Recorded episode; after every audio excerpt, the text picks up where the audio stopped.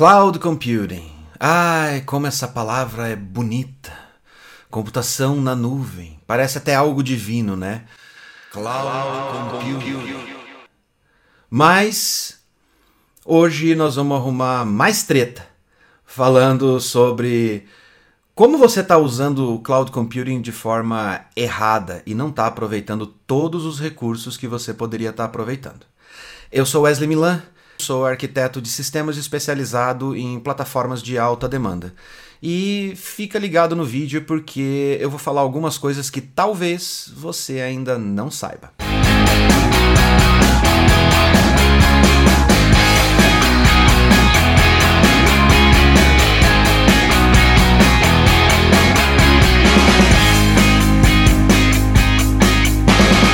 Ao contrário do que muita gente pensa, cloud computing não é um conceito tão novo assim. Uh, já lá pelos anos 2002, 2003, muitos servidores de internet ofereciam infraestruturas virtualizadas, que é basicamente o alicerce do cloud computing.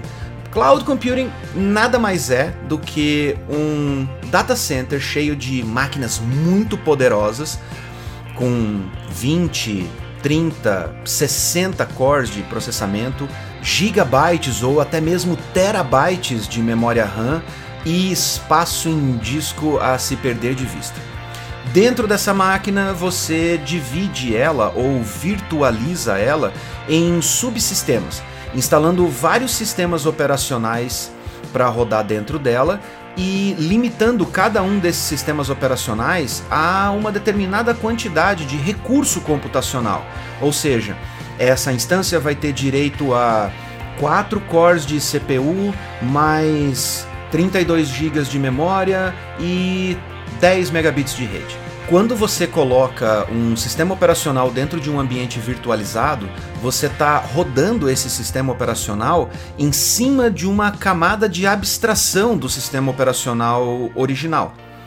E cada camada de abstração que te distancia da parte principal da máquina, do hardware dela, vai diminuindo a quantidade de recursos que você consegue consumir da capacidade original computacional dessa máquina é uma maneira de você dividir os recursos de máquinas, principalmente porque, em questão de custos, você manter uma máquina de 12 cores ou uma máquina de 64 cores dentro da mesma infraestrutura não muda muito o consumo, o espaço utilizado ou mesmo a quantidade de energia que você precisa alimentar. Porque o maior custo está em você manter a quantidade de energia para alimentar todo esse espaço, um bom link de internet, um gerador de energia para questões de emergência e coisas do tipo. Todo esse custo inicial é o mesmo se você quer colocar um monte de servidores pequenos ou um servidor grande virtualizado. Mas o espaço físico você consegue economizar quando você tem máquinas mais poderosas divididas em máquinas virtualizadas para você poder vender. Mas quando você tem uma máquina com 64 cores, por exemplo, você sabe que virtualizando ela, você em tese não deveria vender os 64 cores dessa máquina. Porém, há uma outra jogada, que é basicamente a mesma que a sua operadora de internet faz com você. Quando você contrata um link de internet de 100 megabits, lá nas linhas minúsculas do seu contrato, a operadora diz: Ah, eu garanto só 25% dessa banda, eu garanto só 30% dessa banda. Por quê? Porque ela tá te vendendo algo que ela literalmente não possui. Ela não possui capacidade de banda suficiente para atender todos os clientes que contrataram essa banda de 100 megabits. E ela faz isso porque, na maioria das vezes, ou pelo menos na maioria do tempo, as pessoas não estão consumindo toda a capacidade de banda delas simultaneamente. Então, enquanto uma não está consumindo, ela entrega aquela banda para outra e assim por diante. Quando a sua internet está lenta, significa que ou você está num horário de pico de consumo, ou é porque realmente a operadora vendeu mais do que ela deveria, mesmo escalando nesse modelo. O mesmo acontece em computação em nuvem. Você loca uma máquina com 4 cores e 8 GB de memória e a Amazon, por exemplo, vai alocar esses recursos para 64 diferentes instâncias dentro da mesma máquina física.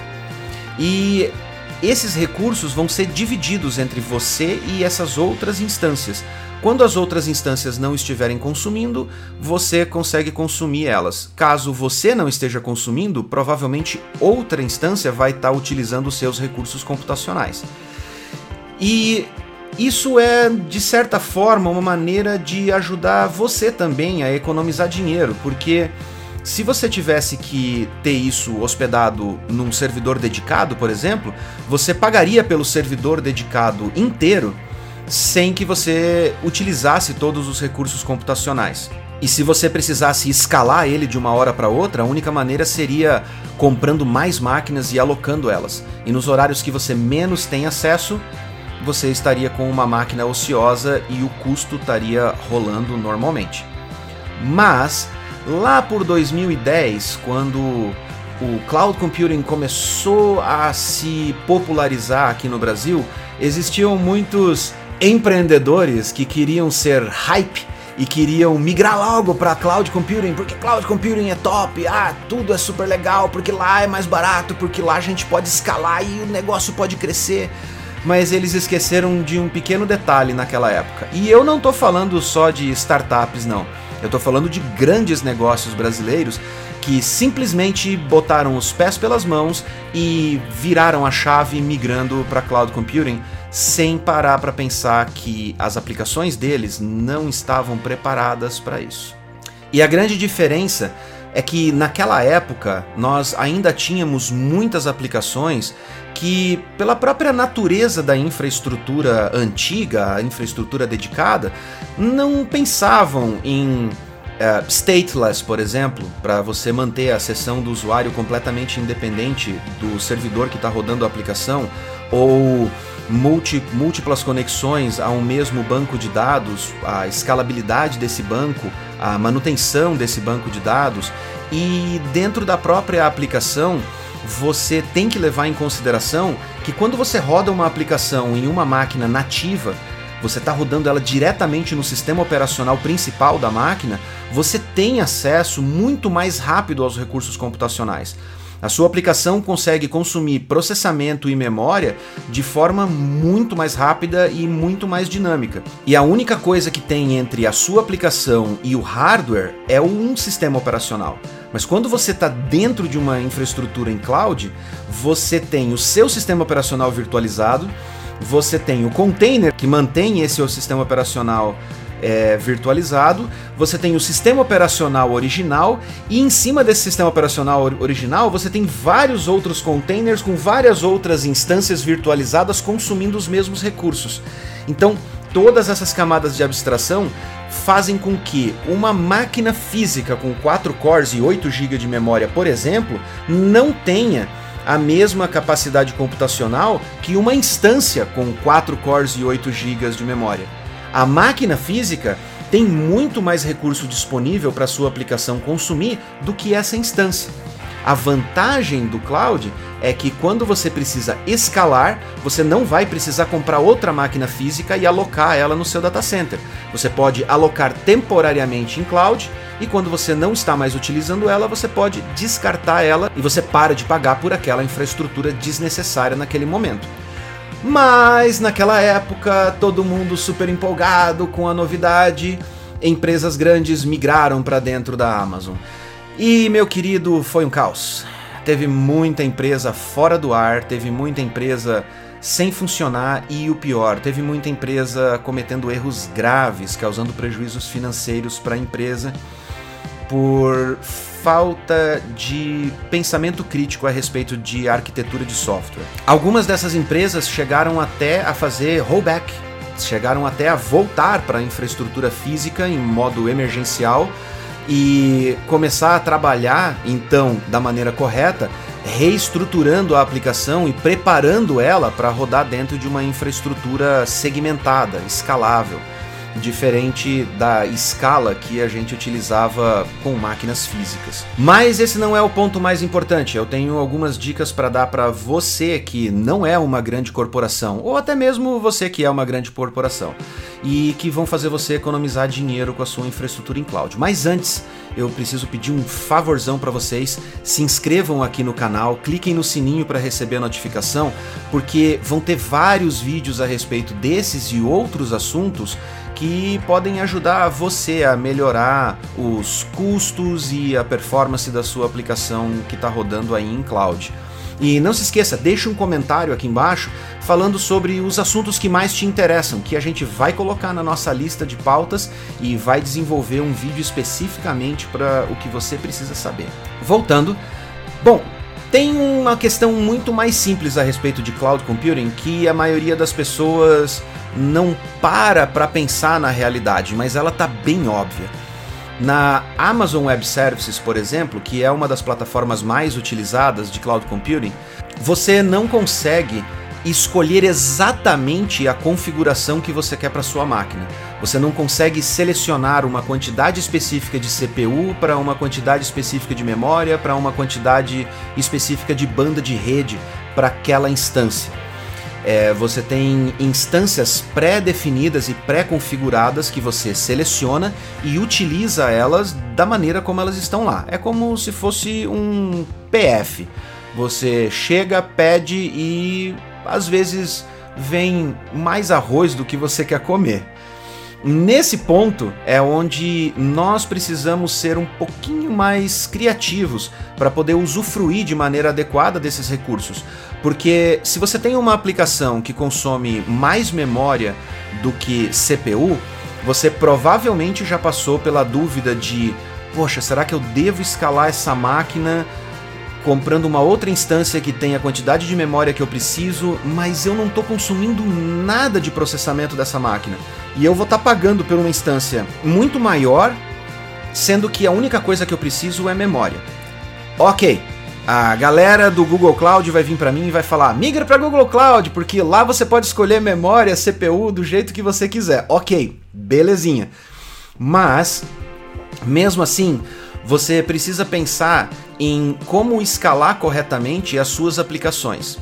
No vídeo anterior, nós falamos sobre microserviços e como você deveria repensar em que momento você deve escalar a sua aplicação para que ela se torne uma aplicação baseada em microserviços e de que maneira você deve dividir ou quando você deve dividir a sua aplicação em serviços menores baseado na demanda que cada serviço desse oferece.